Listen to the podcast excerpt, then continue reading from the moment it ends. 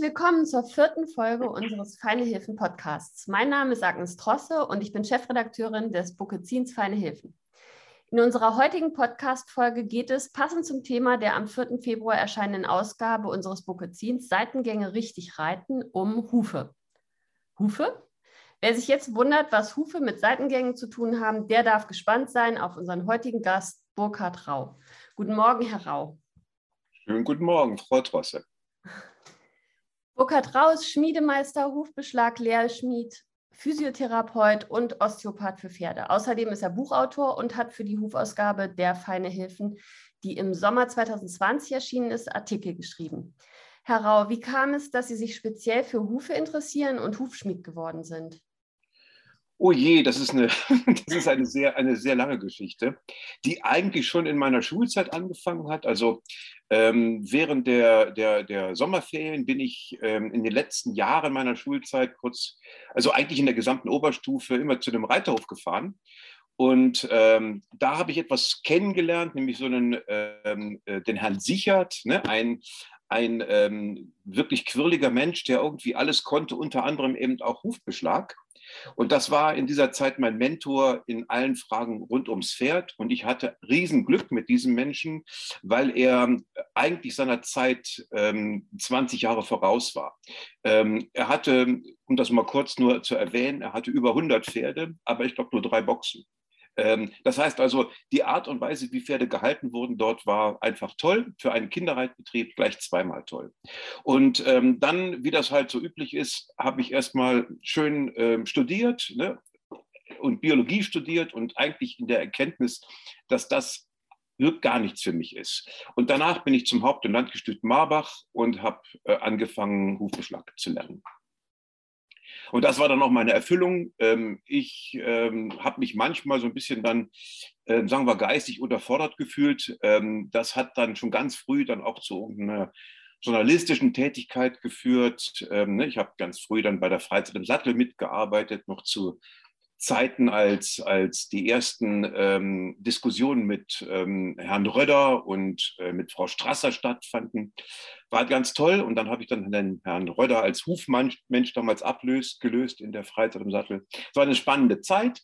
Ähm, und so habe ich dann eigentlich immer diese praktische mit der bisschen theoretischen ähm, Frage rund um den Pferdehuf und die Pferdebewegung so ein bisschen verquickt. Ja. ja. Spannend. Außerdem sind Sie ja auch Physiotherapeut und Osteopath. Ähm, da ist man bei Ihnen als Pferd ja quasi in ziemlich ganzheitlichen Händen heutzutage dann. Äh, genau. Wie kam es dazu? Ähm, also es, wenn man die Sache sich kritisch anschaut, wenn man vor allem Pferdebewegung sich kritisch anschaut und, und jetzt in dem, in dem ähm, Alter vom Fohlen bis zum Erwachsenen ähm, Pferd begleitet, dann stellt man sehr, sehr, sehr häufig fest, dass wir eigentlich ganz korrekte, ganz tolle, ganz lebendige Fohlen haben und dass ähm, im Rahmen dieser Entwicklung des Fohlens zum erwachsenen Pferd irgendwann der Punkt kommt, dass irgendwas nicht funktioniert.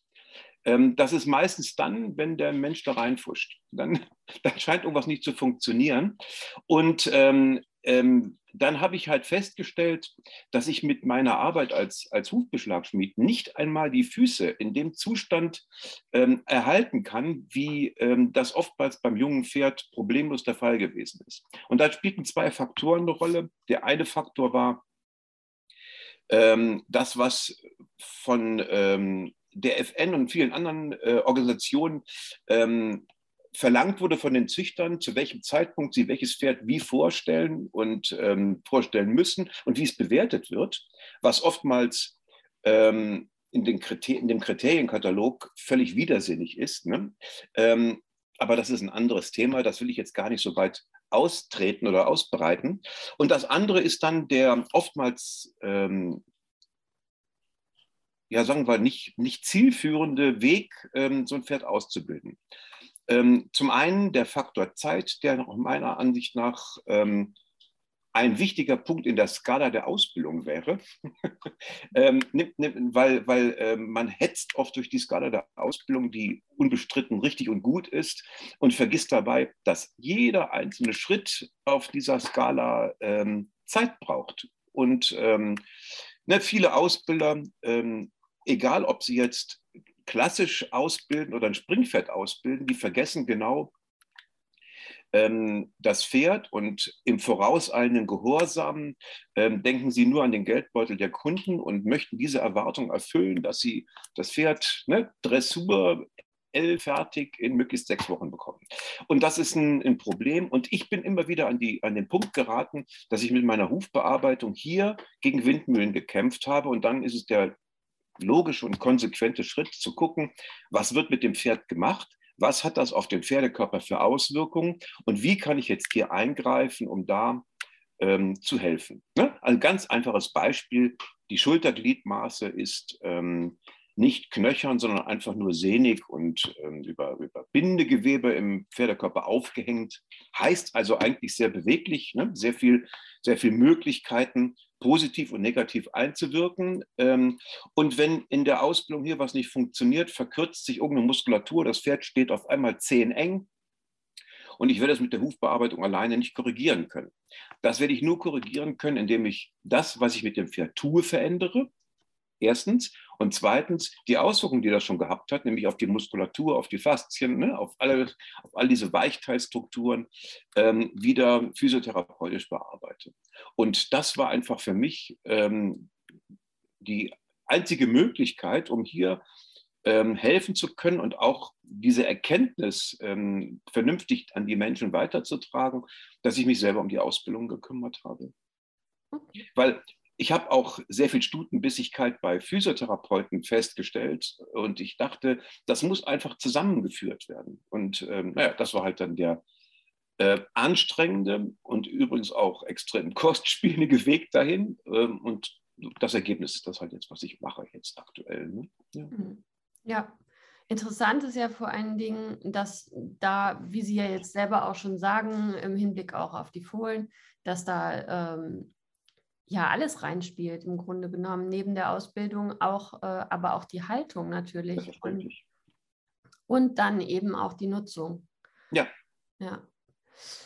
Ja, ohne Huf kein Pferd. Den Spruch kennt wahrscheinlich jeder. Und äh, Ihr Buch Hufe gesund reiten, das befasst sich mit der Wechselwirkung gesunder Huf, gesunde Bewegung und dass dies vor allen Dingen auch umgekehrt gilt. Das heißt, Hufe können auch krank geritten werden, beziehungsweise jegliche Art der Bewegung macht auch etwas mit den Hufen? Ja, natürlich.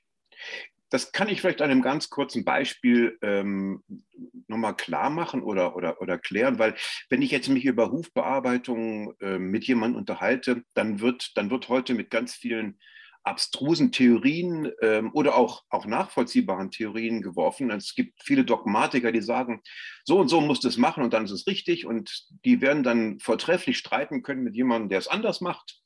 Und ähm, auch das ist meiner Ansicht nach ähm, oftmals, naja, es ist dogmatisch, aber ähm, sicherlich nicht im, im Interesse des Pferdes, was da getan ist. Und ein ganz wichtiger Punkt, wenn ich über Hufe oder über Hufbeschlag, über all diese ganzen Dinge rede, dann muss ich über den Ausbildungsstand des Pferdes reden.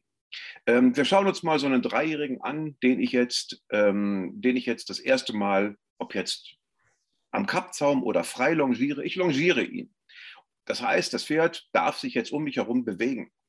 Ähm, das junge Pferd, ähm, das nicht oder, oder sagen wir auf dem richtigen Weg befindliche, in der Ausbildung befindliche Pferd, das wird jetzt so ein bisschen äh, um mich herumlaufen, weil es ist ne, temperamentvoll, es läuft, es galoppiert vielleicht, aber auch im Trab kannst du das beobachten, dass es sich so ein bisschen wie ein, wie ein Fahrradfahrer oder Motorradfahrer um dich herum bewegt. Es verliert die Schulterbalance, das heißt, es ähm, ist in Schräglage und das, das ist für dieses Pferd in diesem Ausbildungsstadium auch völlig in Ordnung und völlig normal. Ähm, wird alles richtig weiter durchgeführt, wird das Pferd in einiger Zeit, ich will jetzt gar keine Zeitangabe machen, aber irgendwann ist es so, ähm, dass ich das Pferd so weit ausgebildet habe, dass es sich ähm, gut stellen und biegen kann und das dann auch in der Freiarbeit tut, weil es es einfach auch angenehm findet. Ähm, es hat also den Weg vom ähm, Pferd zum Reitpferd schon weiter voll, voll, vollbracht. Und es wird sich, wenn ich das aus der Vogelperspektive betrachte, wird es sich jetzt von oben gesehen mit seiner Wirbelsäule und seinem Hals, seinem Kopf, quasi deckend auf dieser Kreisbahn bewegen. So, und jetzt überlegen wir uns, was mit den Hufen ist. Wenn ich jetzt beide Pferde, angenommen, ich würde sie beschlagen, wir können auch über das Bearbeiten des Hufes reden, aber wir beschlagen sie jetzt mal. Ne? Völlig wurscht, mit welchem Material, ähm, ob mit Kunststoff oder mit ähm, Aluminium oder was auch immer. Ähm, und ich würde jetzt äh, in beiden Ausbildungsstadien die Pferde gleich beschlagen. Ähm, dann gibt es jetzt viele, die sagen, komm, das Hufeisen, das braucht eine ausreichende Garnitur. Heißt, das wird ein bisschen, ähm, das wird so weit gelegt, dass ein kleiner Rand, ne, man hat früher in der Literatur gefunden, ein kleines Mäuschen müsste über diesen Rand laufen können, ist dieser Hufbeschlag größer als der Umfang des Hufes unten. Ne? Das ist unbestritten bei einem gut ausgebildeten Pferd richtig. Ähm, aber jetzt gucken wir uns mal gerade an, was passiert, wenn das junge Pferd genau diesen Beschlag bekommt. Ähm, das Pferd, das in Schräglage sich bewegt, ähm, würde mit diesem Huf eine weitere Spreizung in den ähm, unten in den distalen Gelenken, also in dem Hufgelenk und in dem Krongelenk erfahren. Das sind Gelenke, ähm, man spricht von sogenannten Sattelgelenken. Die können also nicht wie ein Scharniergelenk nur nach vorne und nach hinten klappen. Die können auch sehr wohl so ein bisschen zur Seite wegklappen. Ähm, das heißt, ähm, der, der Huf, der ja beweglich und verformbar ist, ähm, der kann normalerweise sich dem Relief anpassen, aber oft nicht ausreichend und gerade bei dieser Schräglage nun sicherlich gar nicht ausreichend. Das heißt, diese, Scharnier, diese, diese unechten Scharniergelenke, diese Sattelgelenke ähm, schaffen es noch, ähm, jetzt hier so ein bisschen Kraft ähm, von den ähm, Bändern des Gelenkes wegzunehmen und ähm, diese Reliefanpassung zu realisieren. Wenn ich jetzt genau diesen Umfang der, der, der, des, des Beschlages größer mache, dann über beanspruche, überbeanspruche ich diese Scharniergelenke. Das heißt, das geht auf Kosten nicht nur der Knorpelfläche und der Bänder, das geht, um das kurz zusammenzufassen, auf Kosten der Gesundheit des Pferdes. Hier wird Verschleiß angelegt, völlig unsinnig. Und das heißt, ähm, wenn ich jetzt hier äh, diesen Beschlag, der bei dem erwachsenen, gut ausgebildeten Pferd, das jetzt diese ähm, Biegung und Stellung beherrscht, wenn der da richtig ist, dann ist der für das junge Pferd, das auf dem Weg dorthin ist, völlig verkehrt. Und ähm, das sind Dinge, die oftmals, deswegen sehen wir auch häufig, dass junge Pferde siebenjährig, achtjährig massive Verschleißerkrankungen haben. Und ähm, die sind ein Ergebnis von oftmals ähm, unzureichender Koordination der einzelnen Fraktionen, die um den Huf arbeiten. Oder um das Pferd arbeiten, Entschuldigung, ne, um das Pferd natürlich arbeiten. Ähm, und zwar unzureichende Koordination zwischen dem Ausbilder, dem Reiter, dem Sattler, dem Physiotherapeut, dem Hufbeschlagschmied. Alles funktioniert nicht so, dass es für das Pferd richtig, richtig wäre. Haben Sie so ein bisschen, ne, habe ich das rüberbringen können, was ich damit jetzt meine? Ja, ja auf jeden Fall. Was mir jetzt äh, gerade so in den Kopf gekommen ist, beim dreijährigen Pferd ist natürlich ein Beschlag auch sehr, sehr früh. Ähm, ist das nicht auch ein Punkt, dass da auch das Wachstum ja noch ähm, vonstatten geht und dass man das natürlich auch berücksichtigen muss, da nicht zu früh zu beschlagen, dass das eben auch schlechte Einflüsse dann haben kann auf die Bewegung? Also ein Beschlag ist immer, ist immer eigentlich abzulehnen. Wenn es irgendwie anders funktioniert, ist der Beschlag ähm, immer zu vermeiden. Aber ähm, jetzt sind wir nochmal, ähm, ne, wir nehmen uns mal so einen jungen, einen jungen Hengst, ähm, der, ähm, wenn er gekürt ist, ähm, mittlerweile ja mit, sein, mit seinem Wert ins Astronomische steigt. Ob das jetzt richtig oder falsch ist, möchte ich gar nicht diskutieren. Das ist aber Fakt. Ähm, wenn ich jetzt einen gekörten dreijährigen Hannoveraner habe, ähm, schwarz und äh, sanft in seinem Gemüt, dann reden wir ja nicht mehr über sechs, dann reden wir über siebenstellige Summen, was dieses Pferd äh, wert ist. Ähm, und ähm, ähm, der muss gearbeitet werden. Es ist oftmals so, dass dieses Pferd vielleicht nur vom Boden gearbeitet wird. Aber um jetzt so, damit er in der Chörkommission überzeugt ähm, und so muskulär und so dazustehen, das wird er nicht über ähm, Bilder und Filme gucken bekommen, das wird er über Arbeiten bekommen. Und deswegen ähm, wird oftmals sehr früh bei diesem Pferd über Beschlag nachgedacht. Und ähm, Beschlag hat ja auch oder kann ja auch etwas Manipulatives haben. Ähm, wir, wir, denken jetzt mal so an die Gangpferde. Ähm, mit Gewichtsausbalancierung kann ich Bewegung verändern. Das kann ganz furchtbar negativ sein, das kann aber auch äh, positiv sein. Also ne, das ist, ähm, ich kann im Pferd, äh, bei einem Islandpferd ist es häufig so, ähm, dass ich dem mit Beschlaggewichtsveränderungen ähm, die Verspannung aus der Bewegung herausnehmen kann. Das ist positiv. Aber ich kann auch einen, einen schweren Beschlag drauf tun, damit das Pferd, nachdem ich die Eisen wieder runtergemacht habe, die Beine höher wirft. Dann habe ich ganz fies manipuliert. Ähm, dann habe ich für zwei, drei Tage was Gutes erreicht, aber schlussendlich habe ich das Pferd, eigentlich dieses junge Pferd, ähm, ne, da habe ich schon oftmals Anlagen für späteren Verschleiß gesetzt. Hm. Also da brauchen wir gar nicht, ne? das ist, das ist, da äh, ist, da ist vieles von was von, von der FN oder von äh, Institutionen, die jetzt gerne Pferde vermarkten möchten, was da verlangt wird, ist nicht im Sinne des Pferdes. Ganz einfach. Ja. Und ähm, woran würde ich denn erkennen, jetzt, wenn man äh, darauf eingeht, was Sie gerade sagten zum Longieren vom schiefen Pferd und von einem schon etwas gerader gerichteten Pferd, woran würde ich denn ähm, erkennen, dass das alles gut läuft? Äh, beim jungen Pferd zum Beispiel, wenn das jetzt keinen Beschlag hat und sich da, wie sich die, wie müssen sich die Hufe entwickeln?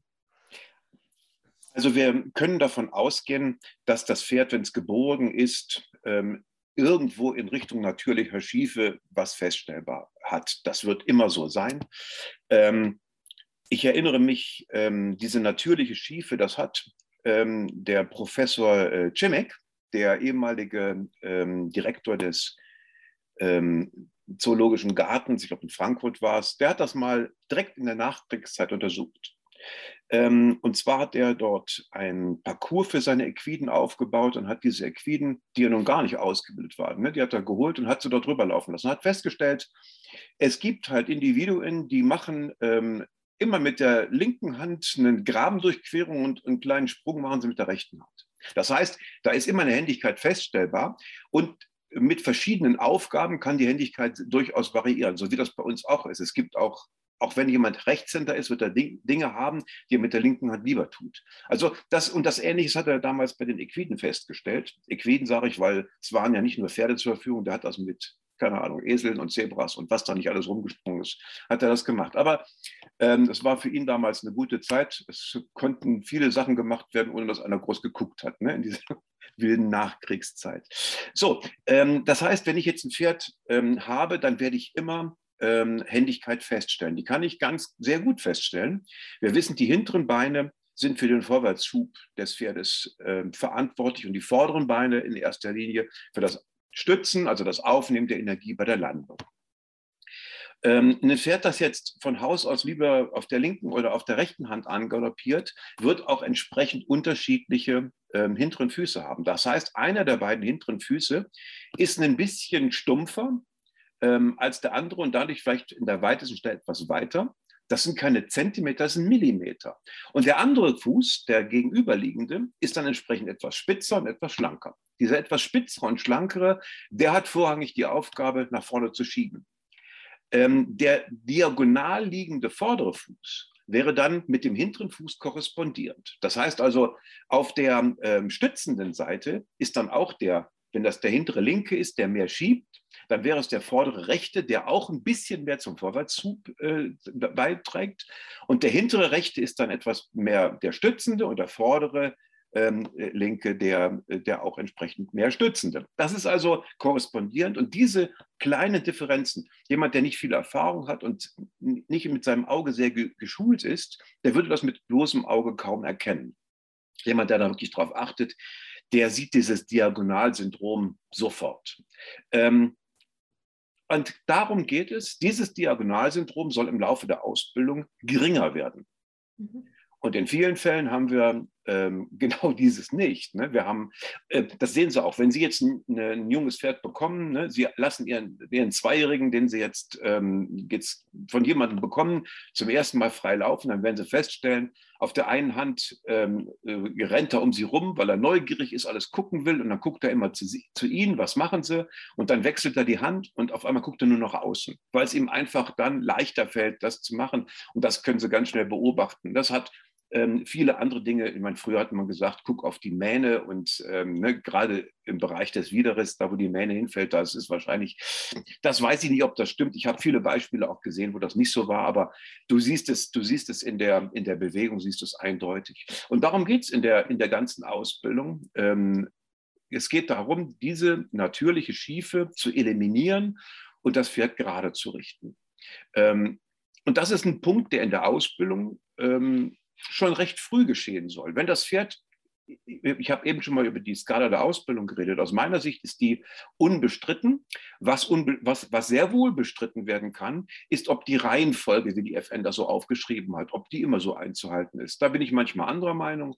Ich denke, Vorwärtsbewegung und Takt und Schwung, das sind Sachen, die sind für mich erstmal ganz wichtig. Ne? Die, sind, die, sind, die sind furchtbar wichtig. Ähm, und das ist für mich so die erste Aufgabe. Da brauche ich aber auch noch keinen Kreis. Da habe ich noch ähm, die Gerade, auf der ich viel arbeite. Ne? Und der Kreis ist nur ähm, eine Notwendigkeit, um die nächste Gerade zu erreichen. aber ähm, wenn dann, wenn das so einigermaßen funktioniert, dann bin ich auch schon bei der, dann bin ich auch schon bei der nächsten Aufgabe und die heißt dann wirklich gerade richten. Und ähm, um, um gerade zu richten, ähm, da bin ich auch so ein bisschen bei, den, bei, den, bei, den, bei, der, bei der klassischen Ausbildung, ähm, weil das bedeutet ja auch, dass das Pferd auf dem schwächeren Bein ähm, erstmal Kraft bekommen muss. Ne? Wenn ich jetzt möchte, dass das Pferd von Haus aus mit dem einen Bein mehr schieben kann, mit dem anderen kann es nicht so gut schieben, also dieses Diagonalsyndrom, das auch an den Füßen erkennbar ist. Wenn ich das eliminieren äh, möchte, verbessern möchte, dann braucht das Pferd an dem Fuß, mit dem es bislang weniger geschoben hat, mehr Kraft, damit es jetzt mehr schieben kann. Ganz eindeutig. Wenn wir bei den Seitengängen sind. Dann sind wir bei den Seitengängen. Und das ist, ähm, das ist die Notwendigkeit für Bodenarbeit, die Notwendigkeit hier zu arbeiten, das kannst du an den Füßen ganz, ganz fein, diesen Zeigerorganruf, kannst du das ganz fein erkennen. Und du kannst auch ganz fein und ganz schnell erkennen, inwieweit die Arbeit erfolgreich ist. Ja. Okay. Und ähm, wie kann ich unterscheiden, ob jetzt Veränderungen am Huf von der Bewegung meines Pferdes herrühren oder von einer schlechten Hufbearbeitung? Was sollte ich da beachten? Oh, das ist eine schwierige Frage. Das ist eine sehr schwierige Frage. Ähm, ich glaube, das ähm, würde ich jetzt mal in erster Linie gar nicht mal an der, an der Hufbearbeitung, sondern ich würde das, und jetzt wird es ein bisschen blasphemisch, ich würde es in erster Linie erstmal an den Menschen, der da zu mir kommt, festmachen. Ähm, wenn, der, ähm, wenn der das ähm, Auto öffnet, aussteigt, sein Werkzeug rausholt und an die Hufe geht, und ich ihn dann frage, hat das Pferd eigentlich einen Stern oder eine Blässe? Und er sagt, was, was, was? Ich, weiß ich nicht. Dann würde ich sagen, hm, vielleicht sollten wir uns gar nicht mal so sehr geschäftlich miteinander intensiv beschäftigen, weil ähm, das Pferd sich in, in, in vernünftiger Art und Weise anzugucken, ähm, das ist, denke ich, ja, das kannst du einfach nicht, das kannst, das musst du einfach tun. Ähm, der Tierarzt kommt und ähm, sieht jetzt ein Pferd und hat äh, jetzt erzählt bekommen, dass das Pferd ein Problem hat und jetzt fängt er an zu befunden. Ja, ähm, und ähm, dann wird äh, das Pferd palpiert, also angefasst und es wird aspektorisch untersucht. Der guckt es an, dann macht er einen Röntgenbefund, dann macht er keine Ahnung was. Und aus dieser Summe an Befunden sagt er, okay, das ist jetzt meine Diagnose. Und ähm, auch wenn jetzt der Hufschmied oder der Barhufbearbeiter kein Tierarzt ist, so muss er trotzdem auch eine Summe an Befunden sammeln, um seinen Arbeitsplan erstellen zu können.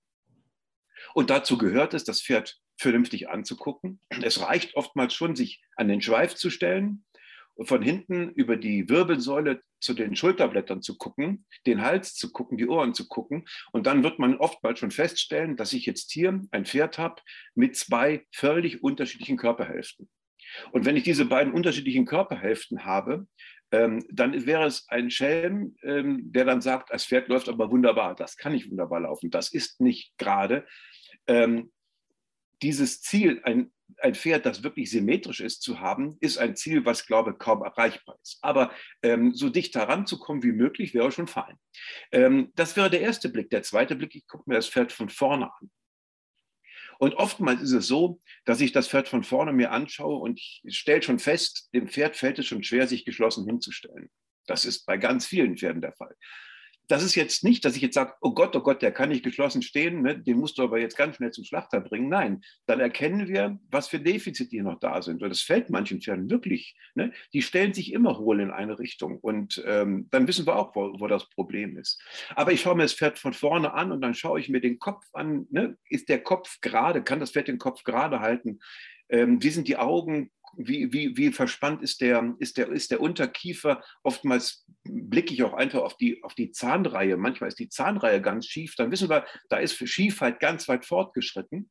Das nächste, was für den Hufbearbeiter unabdingbar ist, er schaut sich jetzt die Gliedmaße an und dann schaut er sich einfach mal gar nicht an, ob der Zehen weit oder bodenweit oder wie auch immer er steht. Dass der regelmäßig ist, das kannst du ausschließen. Da habe ich immer irgendwas, was ich feststellen kann. Aber ich schaue mir zum Beispiel mal an, sind die beiden, sind die beiden Schultern auf einer, auf einer äh, Quatsch, die beiden Buggelenke auf einer Höhe? Ähm, oder habe ich da schon Defizite? Ne? Das ist oftmals so, dass die Pferde so schepp sind, dass das äh, unterschiedlich in den Buggelenken sind. Das korrespondiert manchmal mit den, mit den äh, Karpalgelenken, dass die auch nicht auf einer Höhe sind. Und dann kann ich gucken, woran liegt das? Ist das jetzt einfach, dass das Bein im Pferdekörper ganz verschoben ist? Ähm, oder sind die, ähm, habe ich jetzt hier ein Pferd wirklich mit unterschiedlichen knöchernen Verhältnissen? Ist das Röhrbein links und rechts gleich? Die Hufe werden bei den meisten Pferden auch nicht so ganz gleich sein, aber manche Pferde können das ungeheuer gut kompensieren. Das heißt also, wenn ich diese ähm, Betrachtung gemacht habe, ich gehe noch her und gucke mir dann die Pferde an und gucke mal, wie sieht es mit der Beweglichkeit der Gelenke aus. Aber dann muss ich das Pferd vorführen. Ich muss gucken, wie ist der Status quo. Ähm, weil wenn ich das konsequent betrachte, ähm, dann kann ich in der Betrachtung des Status quo ähm, die aktuellen Defizite äh, feststellen. Das ist der eine Punkt, aber ich muss jetzt einen Plan entwickeln, was muss ich tun, damit sich das verbessert. Und der Plan, den einen Teil fülle ich aus. Das heißt, ähm, der eine Huf ist steil, der andere ist weniger steil. Ähm, also bearbeite ich die Hufe so, dass sie nach dem, was heute möglichst, möglichst, möglichst äh, ähnlich werden. Ich schaue mir an, ob irgendeine Muskulatur ähm, vielleicht einfach härter ist als die andere. Ich erwarte jetzt gar nicht, dass der, jeder Hufbearbeiter das kann, aber ich erwarte von jedem Hufbearbeiter, dass er diesen Befund erhebt, dass er das Pferd anfasst. Und wenn er dann sagt, Mensch, ne, jetzt ruf mal einen Physio an, da soll er mal nachgucken. Und dann sagt deinem Reitlehrer, ne, da, da, muss ein bisschen dran gearbeitet werden. Und das, denke ich, das kann jeder, das kann jeder Hufbearbeiter, das sollte jeder Hufbearbeiter wissen. Ähm, und ähm, dann kommen wir auch mit dem Pferd schnell weiter. Wobei ich jetzt sagen muss, das entscheidende Stellglied ist natürlich der Pferdebesitzer. Der Pferdebesitzer, der muss, der muss ähm, die Wichtigkeit erkennen. Ich glaube, solche Veranstaltungen, so ein Bukazin, wie Sie es machen, das hat ja unter anderem auch den, äh, die Zielsetzung, die Wichtigkeit solcher Dinge dem äh, Pferdebesitzer klarzumachen. Ähm, weil wir sind uns, glaube ich, alle, nee, wir sind uns nicht einig, aber ich möchte es mal so sagen, äh, Geradrichten des Pferdes ist für die Gesunderhaltung, langfristige Gesunderhaltung des Pferdes unabdingbar. Das muss so, so, sein, sonst wird das Pferd sich nicht körperlich gleichmäßig belasten, also irgendwo verschleißen. Das heißt also, es ist wichtig und ähm, dann muss der, dann muss der äh, Reiter ähm, hier die Gewissheit haben, dass es ganz toll wäre, jetzt ähm, lila ähm, Sattelgurte zu kaufen mit dazu passenden Strümpfen, aber dass es vielleicht wichtiger wäre, den Sattler nochmal zur Sattelkontrolle kommen zu lassen. Also, dass die Gewichtung, die muss manchmal ähm, anders sein. Ähm, und das ist, denke ich mir, auch so ein bisschen ein Anliegen, dass das einfach bei den Menschen besser ankommt. Ja, auf jeden Fall. Und ich glaube, also das sehe ich jedenfalls auch als Trainer, wenn ich unterwegs bin, dass eben da häufig ja, Wissen nicht vorhanden auch ist. Deswegen finde ich es halt auch sehr spannend, was Sie erzählen, dass halt mehr Leute das dann auch wissen. Wenn wir jetzt zurückkommen zum Thema Seitengänge, das ist ja unser nächstes Heftthema, Seitengänge richtig reiten. Und äh, was sollten Reiter denn beachten, wenn sie Seitengänge mit ihrem Pferd erarbeiten oder nutzen möchten? Ähm, darf ich ganz blasphemisch sein und erstmal versuchen, Seitengänge zu definieren? Mhm. Ähm, weil ähm, ich fand, ähm, also vor vielen Jahren habe ich mal einen Kursus gemacht bei, bei Freddy Knie Senior. Ähm, und der hat gesagt, ähm, Seitengänge sind all die Gänge, wo das Pferd seitlich geht. Ja. Fand ich, fand, fand ich ziemlich einsichtig. Das heißt also, er hat gesagt, ähm, Schulter rein, Gruppe rein, ähm, das sind keine Seitengänge. Das sind einfach nur Gänge vorwärts mit einem möglichst gestellten und gebogenen Pferd. Und ich finde, das ist für mich ganz nachvollziehbar. Aber ähm, dann sind Seitengänge, ähm, nehme ich jetzt diese Nicht-Seitengänge wie Schulter rein, das sind halt ganz essentielle Geschichten. Ähm, in, bei einem Pferd eigentlich in jedem Ausbildungsstadium. Damit fange ich gerne auch Ah, ich rede jetzt dumm Zeug. Also ich, ich gar nicht, sondern wenn, dann sage ich meiner Frau, sie hat das gefälligst zu machen. Weil ähm, ähm, ich ähm, ähm, bin da selbst, ja, also ne, wir haben eine Aufteilung. Ich gucke mir das an, sie macht das und wenn das Pferd das dann gut kann, dann nutze ich das. Okay. ähm, nein, also ähm, die Seitengänge, die sind, die sind äh, diese, diese Schulterreihen, Gruppereihen, ähm, ist eine ganz wichtige, eine wichtige Geschichte. Das Pferd ähm, kann sich nur biegen, wenn sich stellt. Das heißt, ich brauche erstmal ähm, Lockerheit im Genick. Die Lockerheit im Genick beginnt ähm, die Voraussetzung, um Genick locker zu sein, ist, dass der Unterkiefer locker ist. Und ähm, die wichtigste Voraussetzung, und damit möchte ich anfangen, ähm, damit das funktioniert, ist eine psychische Lockerheit. Wenn ein Pferd psychisch in irgendeiner Weise aufgeregt ist, keine Ahnung, ne, bei Menschen gab es letztens eine Untersuchung, fand ich total spannend. Die Hauptursache für Rückenschmerzen ähm, ist nicht irgendwie schlecht sitzen, das sind psychische Gründe. Und ich glaube, das ist beim Pferd vielleicht ähnlich. Das heißt, wenn das Pferd entspannt ist, locker ist, ähm, das muss ich auch, wenn ich jetzt irgendwo ein Pferd neu sehe, da muss ich halt echt gut gucken, ähm, dass ich das Pferd nicht überfalle. Das Pferd braucht einfach mal so ein bisschen Vertrauen zu mir. Deswegen mache ich sehr viele Berührungen erstmal, damit ich das herstelle. Und dann kann ich das Pferd wirklich erst in Ruhe untersuchen. Und wenn es dann locker und entspannt und nicht überfordert, aber gefordert wird, dann wird das Pferd ähm, mit dem Unterkiefer sich bewegen können. Die, ähm, das Zungenbein sitzt richtig, die untere Verspannung ist locker und, und beweglich. Es kann sich stellen. Ähm, und wenn es sich stellt, ne, und da, da, möchte ich schon, da möchte ich schon ordentliche Kopfbewegungen sehen, ähm, dann ist das die Voraussetzung, dich zu biegen. Und das muss ich in einem richtigen zeitlich guten Maß machen. Weil wenn ich auf einmal von dem Pferd ähm, körperlich anspruchsvolle Arbeit, nämlich Gewichtsverlagerung auf das innere Hinterbein haben möchte, ist es anstrengend.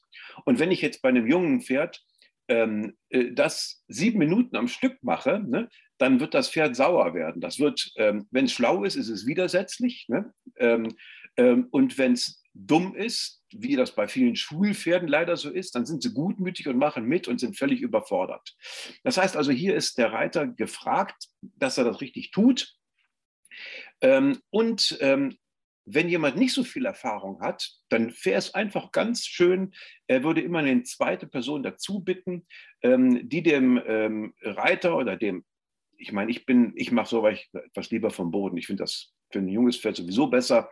Außerdem kann ich es nur ähm, nicht mehr äh, vom Sattel, also mache ich es vom Boden. Ähm, und das ist sehr viel sinnvoller, damit ich wirklich sicher bin, dass das Pferd nicht einfach nicht so im, Schuld, sich im, im Hals verwirft und sonst gerade läuft, sondern dass wirklich das, was ich haben möchte, ähm, am Anfang vielleicht ein, zwei Dritte, später vielleicht auch mal eine ganze lange Seite ähm, gelingen kann. Ähm, und dann habe ich einen Trainingseffekt. Und das kann ich ähm, übrigens auch mit anderen Dingen. Also man kann darüber denken, wie man will. Also für den, für den ähm, der nicht so viel davon versteht, ist Equikinetik eine ganz tolle Geschichte. Mhm. Ähm, Equikinetik ähm, ist so, dass ich nicht viel verkehrt machen kann, aber ich kann durchaus positiv ähm, ähm hier in der Stellung und Biegung arbeiten. Ähm, was der Reiter oder der am Boden arbeitende ganz schnell erkennen kann, was ich nicht haben möchte, ist, ähm, ich kann einfach mal gucken, wenn das Pferd sich dann auch in der Kreisbahn bewegt, wie bewegen sich die Hufe. Ähm, viele sagen, oh, das fällt auf die äußere Schulter und es gibt viele Menschen, die die hören sich das vom Reitlehrer an, aber die sehen das nicht, die verstehen das nicht. Und dann, denen versuche ich immer zu helfen, guck einfach auf die Hufe. Wenn irgendwo eine Hufspitze nach außen zeigt in der Kreisbahn, dann ist das immer eine unphysiologische Bewegung, dann ist das Pferd darauf gefallen. Und das Ergebnis davon ist, wenn das irgendwo den Huf nach außen stellt und fällt dann quasi auf die äußere Schulter, du siehst es, dass die Zehe nach außen zeigt, dann ist das Pferd nicht in der Biegung, dann ist es gerade, dann hat es sich, ne, dann hat es das, was es nicht macht, nicht, nicht getan. Und dann muss sich irgendein, normalerweise das innere Hinterbein muss sich drehen.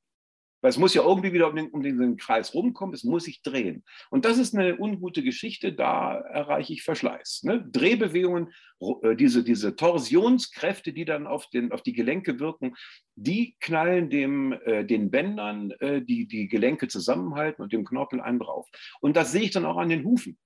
Ich sehe an den Hufen, dass ähm, da, wo das Pferd mehr Probleme hat, da wird sich jeweils an den hinteren Füßen die äußere Zehe stärker ablaufen. Und auf die Schulter auf das Pferd, bei dem unbeschlagenen Pferd sehr schnell zu sehen, dann siehst du, dass die innere Tracht gestresst wird.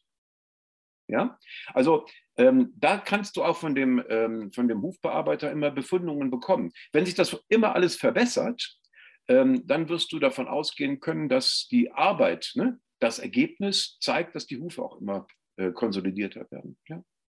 Okay, das heißt also, auch auf die Hufe achten, um Trainingsentwicklung. Genau.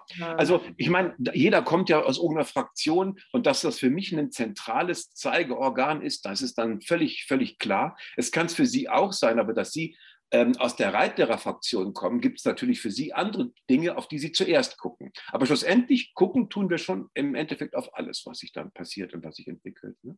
Ja. ja, ich mache ja auch einen Komplett-Checkup ganz am Anfang. Ja. Und dann muss man natürlich auch gucken, wie entwickelt sich das, klar. Ja. Da sind dann natürlich die Hufe auch mit Bestandteil. Natürlich.